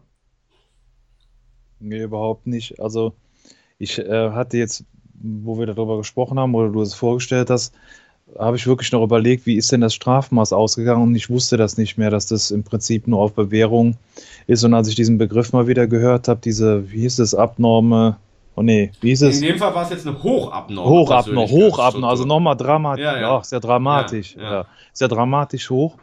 Ähm, da, da fällt mir einfach nur zu einer, ich bin ja kein, kein Tiefenpsychologe. Ja, ja aber wer, Ähm, wer denn sonst? Ja, Also aber. wer denn sonst, außer Ja. der allseits beliebte Dr. Sie Dr. Sigmund Freude? Also du bist der Begründer der, der Tiefenpsychologie. Ich würde mich aber niemals hinsetzen, einen Begriff suchen und dann äh, jemanden mit diesem Begriff äh, darauf zu plädieren, dass er eine Bewährungsstrafe bekommt, weil hätte die Tennisspielerin sich nicht, und das, das kann sich ja jeder vorstellen, die sitzen ja äh, selten gerade auf der Ja. auf dieser Bank, sondern sie haben immer die Arme äh, oder die Unterarme auf den auf Mhm. den Oberschenkeln abgestützt, äh, um sich ein bisschen da im Rücken zu entlasten und Wischen so weiter. Hand, mit dem Handtuch die ganze Zeit Genau. Und das ist doch reiner Zufall gewesen. Also es war doch auch bekannt, dass er, ähm, sag ich mal, wie nennt man's? Ja, heute würde man wahrscheinlich Stalker sagen, Ja, äh, von oder Steffi Verehrer Graf. von Ja. Steffi Graf ja. Mhm. war und äh, hat da irgendwie die Gefahr gesehen, dass die da irgendwie abgelöst wird. Ja, und dann einfach hinzugehen und sagen, es war kein Mordversuch, also ich weiß es nicht. Hm, hab da keine Erklärung für. Ja, und das gleiche gilt dann auch, wie, äh, wie ich eben schon angedeutet habe, wenn jemand eben unter Alkohol- oder Drogeneinfluss irgendeinen Scheiß macht, dass man dann verminderte Straf, äh, äh, Strafen bekommt. Das findest du auch strange. Oder Auf, ja, absolut, auf jeden Fall. Deswegen, also ähm, guckt zurzeit noch eine Serie, How to Get Away with Murder. Und da sieht man äh, ganz klar, dass man, wenn man jemanden verteidigt oder man hat das Mandat, jemanden zu verteidigen, ähm, legt man sich im Prinzip die Strategie zurecht und nach der wird äh, das Rechtsverfahren dann durch, durchgezogen. Von der einen Seite so, von der anderen Seite vermutlich genau das Gegenteil. Und das ähm, bestätigt hier mal wieder ähm, das, worüber du jetzt ähm, erzählt hast. Es ist für mich genau das Gleiche. Da wird, wird ein Begriff genommen oder eine Strategie sich überlegt und nach der wird dann verhandelt und dann kommt sowas raus. Ja, verrückt. Also das wollte ich mal auf die Couch legen und gleichzeitig äh, an diesen denkwürdigen Tag vor 26 Jahren erinnern. Und ich habe noch was für auf die Couch, gilt für den gleichen Tag. Dazu aber auch wirklich nur einen Satz. 30. April 1975, da hat was aufgehört und zwar ein Krieg. Und zwar welcher Krieg? Wieder kleine Quizfrage. 30. April 75. Offizielles, also wie gesagt, das ist ja auch immer schwierig bei so Kriegen. Wann enden die denn? Aber ja, gilt so als ja, Ende dieses Krieges. 30. April 75. Muss ich passen. Oh, Dr. Freud, sonst, sonst politisch immer basiert. ähm, es ist der Vietnamkrieg, das wissen die wenigsten. Die glauben, der war immer nur so Ende 60er. Nee, aber das hat, glaube ich, insgesamt acht Jahre oder neun gedauert. Und ähm, ja, ich glaube, da wurde Nordvietnam unabhängig oder eine eigenständige Republik und dann war quasi auch der, der Krieg an der Stelle beendet. Und ja, da wir natürlich grundsätzlich komplett gegen Krieg sind, in ähm, Tradition von Charlie Chaplin, dem berühmten Pazifist, den wir in der letzten Sendung hatten, habe ich zwei, drei Antikriegslieder, aber das eine ist jetzt ein bisschen lang mit sieben Minuten, aber ich hätte hier noch anzubieten. Das sind, es gibt einen eigenen Wikipedia-Eintrag bei äh, Anti, Anti-Vietnam-Songs, ja, die also alle in den Ende der 60er, Anfang der 70er Jahre entstanden sind, die sich immer eben auf diesen Krieg äh, bezogen haben. Manche ziemlich offensichtlich, wie die hier von der äh, Funk- äh, Grand Funk Railroad, äh, People Let's Stop the War von 1971 oder ein bisschen versteckter, aber im Text wird es dann ersichtlich, der großartigen Nina, sagt, sagt, müssen wir da eigentlich bei der, bei der Amerikanerin Nina Simone, sagen wir da Nina Simone, ne? Nein, lass Simone, ja. Ja, aber es ist so großartig. Die singt halt im Backlash Blues eben auch von ihrem Kind, das, das sie in den, in den Krieg ziehen lassen muss und das sind also, oder dass er eben nicht dahin ziehen lassen will.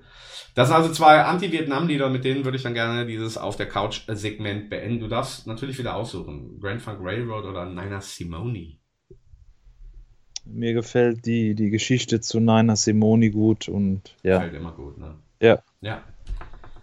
Und dann hören wir uns mal den Backlash Blues an von Nina this. Wait a minute. Wait a minute.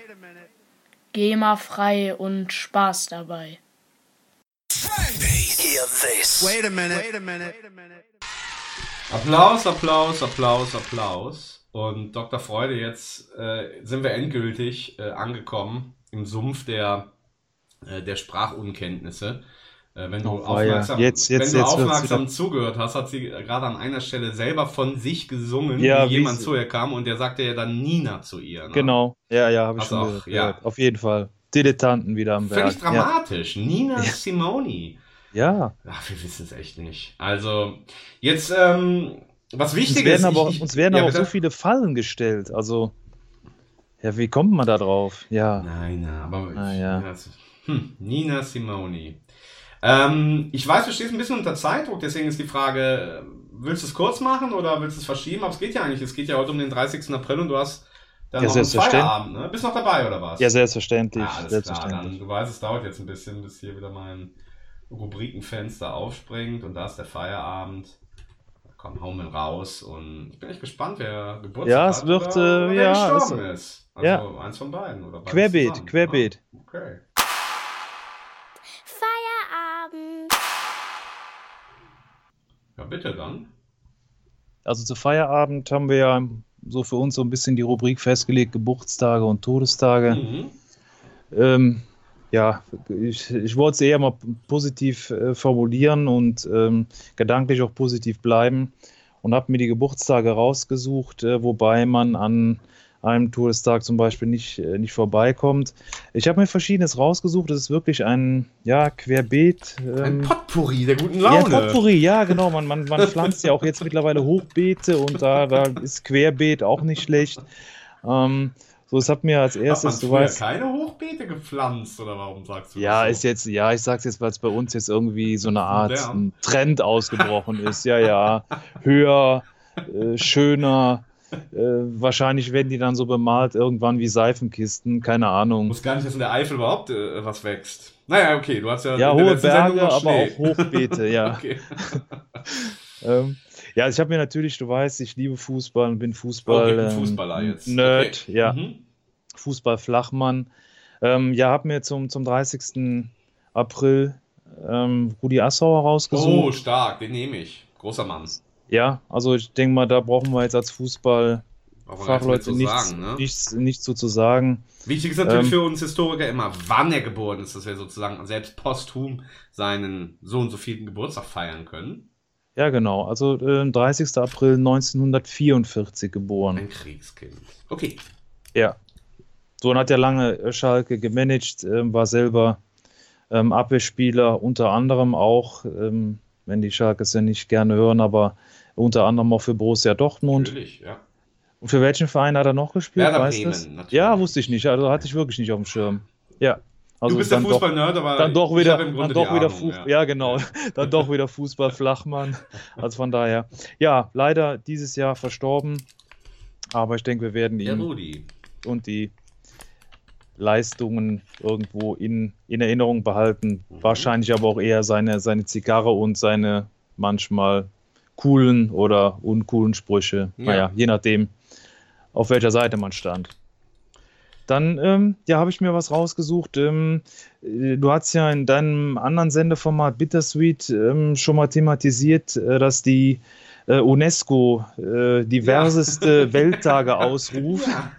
Und ähm, ich, ich bin da immer so, das gefällt mir sehr gut grundsätzlich. Die Liste ist ja auch ellenlang. Ja. Ähm, frag mich allerdings manchmal, ähm, ob es da auch wirklich einen, einen fundierten Hintergrund zu gibt. Ich habe mir zwei äh, Tage rausgesucht, die ich dir auch ähm, in unserer kurzen Sende, in unserer kurzen Sendenabsprache schon mal gesagt habe. Also das eine ist ähm, der Tag der Ehrlichkeit. Wirklich? Das wusste ich nicht mehr. Tag der Ehrlichkeit oder was? Ja, nicht Wahrheit. Ich hatte dir ja gesagt, Ja, äh, genau, das Wahrheit, war auch das gesagt. war schon gelogen. Ja. also das Also der ist 30. April ist offiziell der Tag der Ehrlichkeit. genau Das und ist das, so scheiße immer, weil ich dann immer denke, es ist genau wie bei dem Tag der Frauen, so nach dem Motto, achso, und alle anderen 365 Tage dann nicht. Ja, ja, Ja? total. Aber hat eine Wahnsinn. interessante Tag der Geschichte, wie ich finde. Ja, okay. Also Na National Honesty Day. National Honesty Day. Und ähm, ich hätte es auch nicht äh, weiter ähm, so verfolgt von der, von der Überschrift her, ähm, weil man ja grundsätzlich irgendwie ehrlich sein soll. Ähm, aber es gibt eine äh, Geschichte dahinter. und zwar ähm, ist es ins Leben gerufen von, von einem US-amerikanischen Autor, Mr. Goldberg. Ähm, und äh, der hat im Prinzip ähm, ein, ein, Buch äh, geschrieben. Und zwar hat er ähm, aus den Recherchen zu diesem Buch, ähm, den Titel möchte ich dir mal gerade äh, vorlesen. Und zwar, weil das kann man nicht auswendig behalten. Und zwar ist das Buch, heißt das The Book of Lies. Und dann Doppelpunkt. Vibes, Tales, Schemes, Scams, Fakes and Threats that have changed the course of history and affect our daily lives. Hm. Das ist der Buchtitel, so und da geht es halt natürlich darum, um, um, um Geschichte. Aber ausgesprochen, hier kurzes. Oh, da, da lehnst du dich jetzt schon aus dem Fenster. ja, ich, nicht. ich nicht. Ich nicht. Ich, habe mir auch den Sprachlaut nicht aufgeschrieben. Also, ähm, ja, wird wahrscheinlich wieder Kritik hageln. Ja, auf jeden Fall geht es ja natürlich ähm, um die Recherchen und um, um äh, was sind wahre Begebenheiten, was, was, was stellt sich als falsch rauf, was waren Ereignisse, die, ähm, die im Prinzip dann die, die Geschichte irgendwo verändert haben. Und ähm, ja, er hat den, den, das Buch geschrieben und den, den eigentlichen Ansatz, ähm, weshalb er äh, diesen Ehrentag äh, dann ausgerufen hat, war, dass die, äh, die Lüge im Prinzip seit Beginn der menschlichen Kulturgeschichte so eine zentrale Rolle einfach gespielt hat. Ach nee. So ist, also im Prinzip, ja, im Prinzip. Äh, ja, genau, ne? So im Prinzip, äh, so mit anderen Worten, seitdem es die Menschen gibt, wird auch jeden Tag gelogen, was das Zeug hält. Und jetzt kommt das für mich Interessante. Wir gehen ja auch hin, zum Beispiel im 1. April. Da werden ja, ich sag jetzt mal lauter Aprilscherz. Da wird ja, Schabernack, äh, Aprilscherze, äh, Fake-Berichte, ähm, lustige, falsche Überschriften äh, kann man in den Zeitungen lesen, in den sozialen Netzwerken. Und er hat den 30. April. Ah, genau, du kannst schon. Okay. So als, Schluss mit dem Schabernack. Äh, genau, als Komplementärfeiertag oh. im Prinzip. Sozusagen nach, also der 30. April ist genau der, der Gegenpart zum, zum 1. April. Komplementärfeiertag, was für ein Begriff überhaupt? Hast du den gerade neu kreiert oder steht der irgendwo? Ja, komplementär haben wir ähm, auf, der, auf der Arbeit äh, schon mal mit zu tun. Ja, gut, den, den, Begriff an sich hast du nicht erfunden. Genau. Das, so hoch wollte ich nicht heben, aber der, Nein, das zusammengesetzte äh, Wort äh, Komplementärfeiertag. Du weißt ja, ich bin so ein Sprachfetischist, ja. auch wenn es mit der Aussprache hapert, aber den Begriff Komplementärfeiertag, das behaupte ich jetzt einfach mal, hast du gerade in diesem Moment live für alle Zuhörerinnen und Zuhörer draußen und für alle Podcast-Freaks, hast du gerade live erfunden. Puh. Okay. Ja, weil Gegensatz Feiertag hört sich für mich irgendwie. Nee, also okay, erklär ja. dich nicht. Das ist. Ja, ja. Ich überlege, ob, ob ich ein Copyright anmelden soll. Also. Oder ob wir das für den Begriff Komplementärfeiertag noch wieder einen eigenen Gedenktag ausrufen. Ja, richtig, genau. Ne? Das müssen wir aber dann äh, besser recherchieren als alles andere, was wir bisher recherchiert haben. Ne? Komplementärfreitag, ja, super. Ja, und er hat dann zusätzlich noch, ähm, muss ja auch irgendwo weiter begründet werden und sowas. Und dann hat er äh, im Prinzip auch ähm, als ähm, Untermalung im Prinzip ähm, die Amtsvereidigung des ersten US-amerikanischen Präsidenten George Washington damit verbunden. Weil der so ehrlich war, oder was? Ja, vermutlich.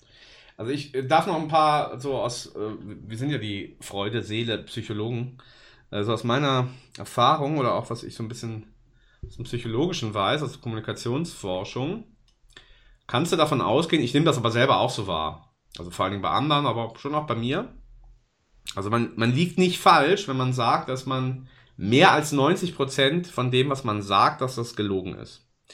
Und das ganz konkret dahingehend, ja, dass wir sagen, okay, wir benutzen dann immer, was weiß ich, eine kleine Übertreibung oder eine kleine äh, äh, Abschweifung oder so, ja, oder drücken ja. nicht hundertprozentig das Gefühl, also finden halt eben nicht hundertprozentig das richtige Wort. Mhm. Und mhm. ja, das finde ich schon eine ganz erstaunliche Zahlen, ne? Also auf jeden Fall, aber so, womit du es, ja, ja, womit du das irgendwie erklärt hast, äh, das leuchtet einem ja schon ein. Also man, man kann ja selten etwas ähm, erklären, wo man nicht irgendwo was was weglässt, was dazu äh, tut, ähm, ja, um es vielleicht interessanter zu machen eben, oder nicht. ja, ja. ja, ja, ist schon klar. Ja, aber So- dass es so, so über 90 Prozent sind, das hätte ich wirklich nicht gedacht. Gehe ich jetzt mal von aus, mit dem, was ich so wahrnehme. Also, ähm, Ja. Außer hier natürlich in unserer Show. Da wird nichts gelogen, sondern wir recherchieren, bis die Balken beben. Ja, gibt's noch was dazu zu ergänzen zu dem Komplementärfeiertag? Nee, das war also der National Honesty Day, am 30. April, oder? Ja, ich wollte als Ach so, Schlusssatz dazu, ja. Entschuldigung, ja, ich wollte als Schlusssatz dazu noch sagen, ob es dann mit der Ehrlichkeit ähm, wirklich so weit her ist, ähm, mit dem Anliegen von Mr. Goldberg, ähm, weil es gibt auch Kritiker, die sagen, er würde ähm, diesen, das Ausrufen dieses Feiertags nur als Marketing-Gag für den Vertrieb seiner Bücher und Publikationen nutzen. Also, ja, ja, pfui. Ja, die Idee finde Ja. ich aber Komplementärfeiertag, das ist überhaupt schon das. das Okay, lassen wir so stehen, ne? Tages. Ja, auf Ja, jeden okay. Fall. Ja, dann habe ich den zweiten ähm, Welt, also ich, diesmal habe ich einen Welttag Oh, ähm, mhm. ähm, noch rausgesucht und das denke ich ist was für dich. Da brauche ich dir auch, Oh. glaube ich, nicht, nicht viel zu, zu sagen. Der 30. April ist Welttag des Jazz. International Jazz Day. Sagst du jetzt, dass das was für mich ist? Also du weißt ja hier, DJ Seli haut alles raus, was er hat. Natürlich habe ich auch ein bisschen Jazz, aber das ist jetzt tendenziell, ja, jetzt nicht so, nicht so meine bevorzugte Richtung. Äh, vielleicht bin ich noch nicht alt genug oder ähm, noch nicht intelligent genug. Aber klar, natürlich, ich will es jetzt auch nicht abwerten, also gut. Jazz Ja. Day. Ja. Also gilt ja so, Jazz gilt ja so als, als erste Form global verbreiteter populärer Musik, ähm, die sich auch weltweit ähm, verbreitet hat. Ähm, ja, und den der Welttag, den gibt es aber noch nicht äh, wirklich lange. Ähm, erst im November 2011 wurde Ah, auf der 36. schade. Generalkonferenz der UNESCO genau dieser International Jazz Day ausgerufen. ja, Schön, genau. ja. Ja. Okay, ist notiert. Haut mich jetzt nicht um, da stehe ich echt mehr auf den Ehrlichkeitstag, gebe ich ehrlich zu. Vielleicht können wir ja unseren, das hatte ich mir jetzt hier noch eingekreist, wird, wird jetzt wahrscheinlich zu lang. Es gibt so ein Zitat über, über Jazzmusik, vielleicht können wir das ja mal überlegen, in unsere ähm, doch schon gut gewordenen Shownotes dank dir ähm, aufzunehmen. Die? Nö, Ja. jetzt sag's doch auch. Komm, Ja, das ist, raus. das ist ellenlang und da muss ich natürlich auch wieder mein 5 Minus Englisch. Und schon wieder ähm, Englisch.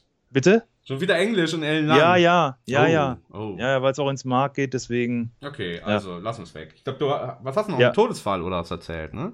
Bitte was? Gibt's nicht noch einen Todestag? Hast du nicht jetzt auch noch angekündigt? Dann lieber den. Nee, nee, das war, der, der Todestag war nur die, die Anmerkung zu Rudi Assauer. Ach so, Weil, er der dieses halt- Jahr verstorben weil er ist. Ja, ja, genau. Okay. Nee, ich hätte noch, ähm, also ich, ich würde jetzt mal sagen, äh, du darfst auch mal wählen. Ich habe sonst immer die Ehre, dass ich auswählen Okay. darf.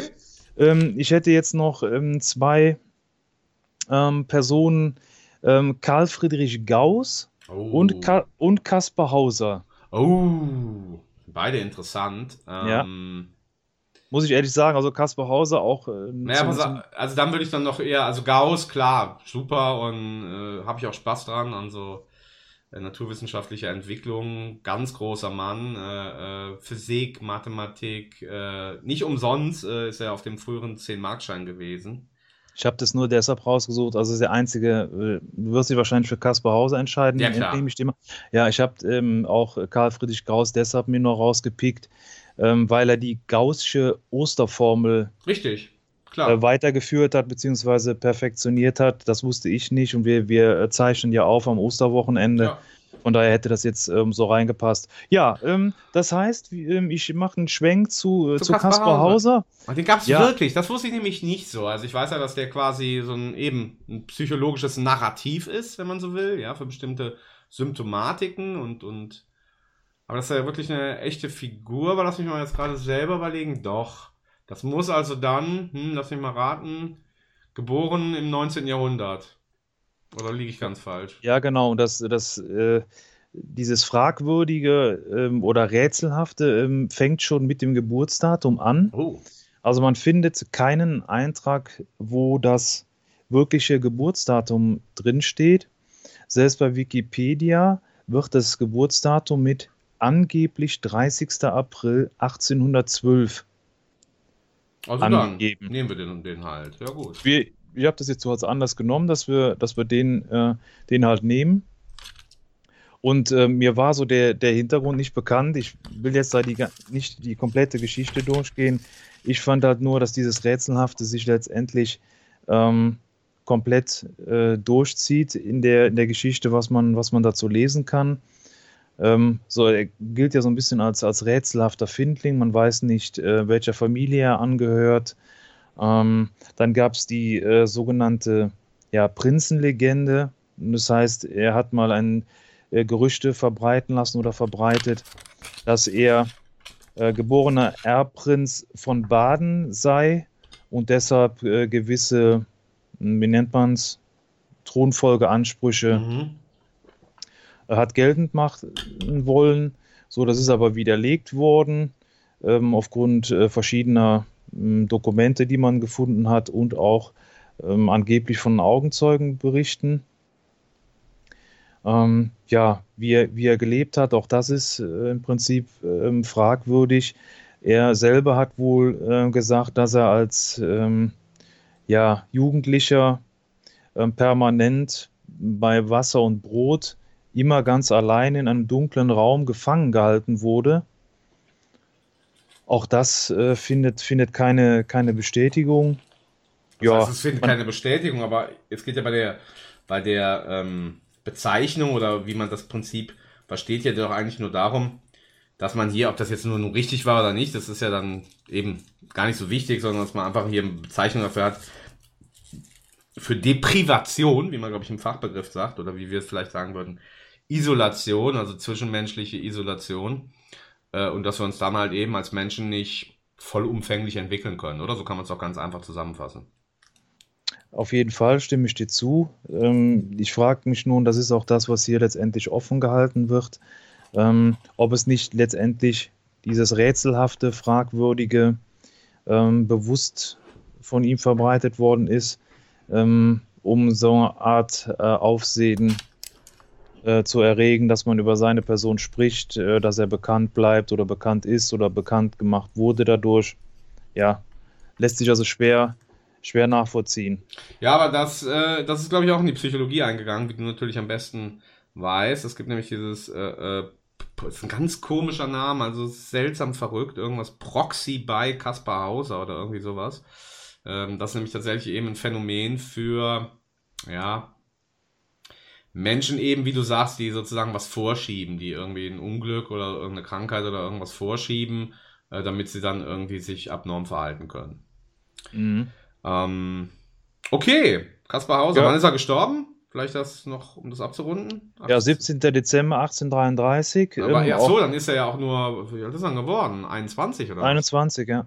Ah, okay. Angeblich. Gut, okay. Hast, also es ist ähm, zwei, drei Sachen noch gerade. Das ist äh, deshalb interessant geblieben, weil man bis in die, in die heutige Zeit hinein versucht hat, ähm, diese, diese ja, Gerüchte oder wie man es nennen will, ähm, auch denen nachzugehen und immer noch versuchen auszuschließen.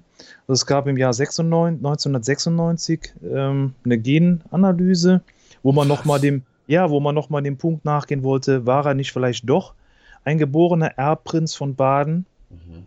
Aber ähm, die, diese äh, Blutprobe, ähm, ja, die hat das äh, im Prinzip widerlegt. Und es gab 2002 ähm, nochmal eine Genanalyse. Jetzt frage mich nicht zu dem, zu dem medizinischen Vorgang oder was auch immer, da, da habe ich mich nicht mit beschäftigt. Ähm, auf jeden Fall konnte die, und da schließt sich dann irgendwo der Kreis, wegen zahlreicher Widersprüche äh, keinen Gegenbeweis ähm, erbringen. Also war er jetzt nun äh, Erbprinz von Baden oder nicht. Aber wichtig und, war mal, dass er isoliert war und deswegen gestorben, krank und gestorben, oder? Genau, also der hat selbst, äh, selbst ähm, zum, zum Ende hin, ähm, also selbst auf seiner Grabinschrift ähm, ist ähm, vermerkt, hier liegt Kaspar Hauser, Rätsel seiner Zeit, unbekannt die Herkunft, geheimnisvoll der Tod 1833. Oh. So, dann haben dann noch ähm, verschiedene ähm, ähm, im Hofgarten äh, von Ansbach ähm, einen, einen Stein, eine Statue errichtet und da steht drauf, hier wurde ein geheimnisvoller auf geheimnisvolle Weise getötet, 14. Dezember 1833. Auch da siehst du ja wieder, Thriller. Ja, auch da siehst du ja wieder, Sterbedatum ähm, weicht ja auch ab. Wir hatten ja gesagt, äh, 17. Dezember Mhm, 1833. Hier steht aber 14. Dezember. Also das Mysterium zieht sich ähm, Thriller. durch die komplette Geschichte durch. Ja. Ja. Passt gut zu uns. Also mysteriös, äh, äh, äh, unerfolgreich, verloren, vereinsamt. Genau, wir müssen uns auf uns aufmerksam machen, egal wie. Ja, genau, Ja. genau. Und nutzen am meisten immer die Drogen, äh, was echt nur eine Möglichkeit ist. Also, ähm, wenn ich zusammenfassen darf, mehr von allen Vieren, die, oder mit, mit Gauss 5, äh, kannst du dir denken, der Tag der Ehrlichkeit oder der National Honesty Day und der Komplementärfeiertag zum 1. April. Danke. Das war, war, war mein persönliches Highlight. Und ähm, bevor wir zur Verabschiedung kommen, würde ich ganz kurz, hier ist ein kleiner, knackiger, sexy Rumpler, den ihr bei Radio Dreikland gewohnt seid, von den Monkeys. Ähm, I'll be true to you. Ich werde ehrlich zu dir sein. Stark. Ja, auf jeden Fall. Den kicken wir jetzt mal raus mit der heute üblichen. Hear this. Wait a minute. Wait a minute. GEMA-frei und Spaß dabei. Hear this. Wait a minute. Wait a minute. Monkeys. Großartige, Sehr schönes Lied. Ja, sehr super Lied. 60er-Band. Aber so viel gelogen wie in dem Lied haben sie wahrscheinlich noch nie. das habe ich noch nie jemandem gesagt und das sage ich nur dir. Und dir verspreche ich die ewige Liebe. Ja. Äh, und das am Weltehrlichkeitstag, Freunde, oder in der hexenumwobenen Mainacht. Aufgenommen haben wir die Sendung äh, am 20. April und das war, wenn ich das um mit der Verabschiedung äh, einzuleiten, sagen darf, natürlich mein, mein Highlight, weil ich das natürlich super witzig finde, dass die extra, ähm, die extra Sneaker von Adidas mit dem Weed-Versteck, ähm, ja, soll ich sagen, hat mich am meisten umgehauen, dass es sowas Lustiges gibt. Ähm, und du hast dein Versprechen äh, wahrgemacht. Du hast das Monte Carlo des Seifenkistenrennens herausgefunden. Die Weltmeisterschaft in Akron, Ohio. Was waren deine Highlights? Die Musik auf jeden Fall. Weißt du selber, insbesondere auch wieder mal das letzte Lied, das hat auch äh, super wieder reingepasst. Äh, die, muss ich ehrlich dazu sagen, meine Nachricht mit den, mit den Good Vibes, ähm, Ja, also die, die ja. Sneakers, ja, Ja. Die, das kann ich, kann ich nur ähm, äh, unterstreichen. Mm, ja. Ja, mehr Highlights dass wir, nicht. Und dass wir, warte, warte, ja, warte, warte. Und das äh, hoffe ich ja jetzt, dass du auch deins einlöst und dann, dann könnte Ja, ich eben. äh, beruhigt in die, in die Mainacht gehen, Ja. äh, wenn dein äh, Versprechen noch Ja, eingelöst wird. natürlich, es kommt gleich. Du, du fängst ja mal an mit der Verabschiedung und dann werde ich dann abschließen. Also, das war unser Obolus, den wir einzulösen hatten von vor zwei Sendungen. Dr. Freude hat das Monte Carlo des Seifenkistenrennens geliefert und ich muss mich besonders herzlich verabschieden. Das werde ich gleich machen. Hast du noch ein, äh, eine Aufgabe oder einen Wunsch für die nächste Sendung? Hat sich jetzt hier irgendwas ergeben, wo man nochmal äh, äh, weiter forschen müsste? Nö, ich finde nicht. Es war rund Ich schon, ich Ja, schon. Oh, oh, bitte. Also, dass ja, wir, dass bitte. wir, dass wir Akron oder Oh, man's ausspricht. Akron oder Ja. dass wir schon nochmal überlegen oder, oder äh, versuchen rauszufinden, wie man das denn ausspricht. Ja, gut. Akron. Okay, das schreibe ich mir auf. Und ähm, dann, ja.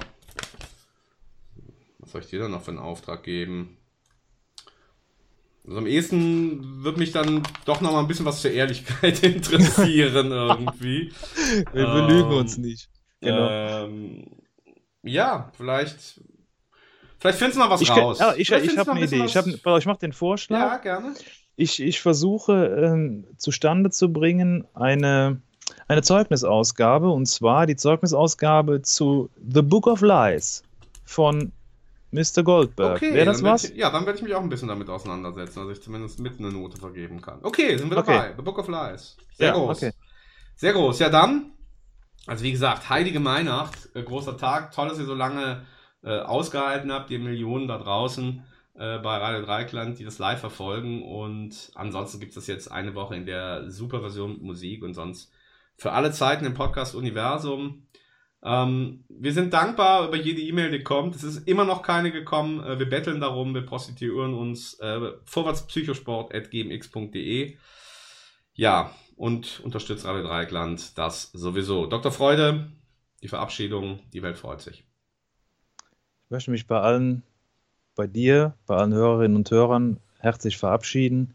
Ich wünsche allen viel Alkohol in der Mainacht, viele Maibaum pfändeln, überlegt bitte vorher nochmal, ob unbedingt äh, immer ein Maibaum dran glauben muss. Ähm, vielleicht tun es auch andere Gegenstände, wo man Fendel einfach dran machen kann. Besenstiel zum Beispiel. Besenstiel, genau. Eine Wurfaxt vielleicht. ja, ähm, irgendwie sowas. Ähm, ja, und ansonsten meine klassische Verabschiedung, meine, meine vielleicht schon legendäre Verabschiedung. Definitiv, ja. Dankeschön. Mit einem Handkuss den Damen und einen schönen Abend den Herren und der Jugend. Bleibt Psycho. Ja, und jetzt komme ich mit meiner eben besonders herzlichen Verabschiedung. Ich möchte mich natürlich von dir, Dr. Freude, ähm, aus tiefstem Herzen äh, verabschieden und von unseren äh, mindestens zwei Hörerinnen und Hörern.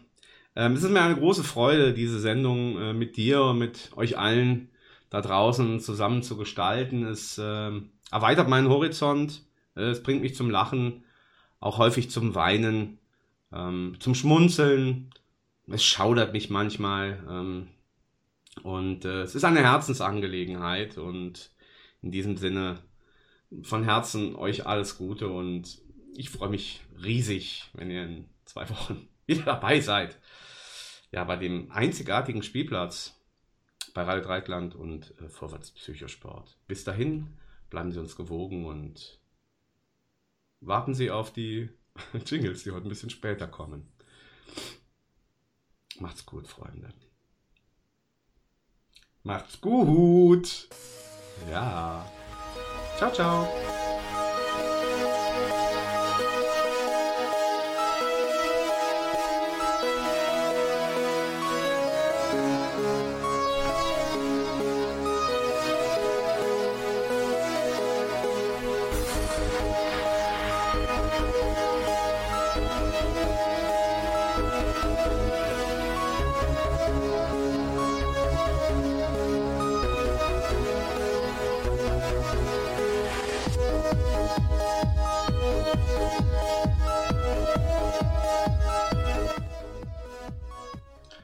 Ey Fans,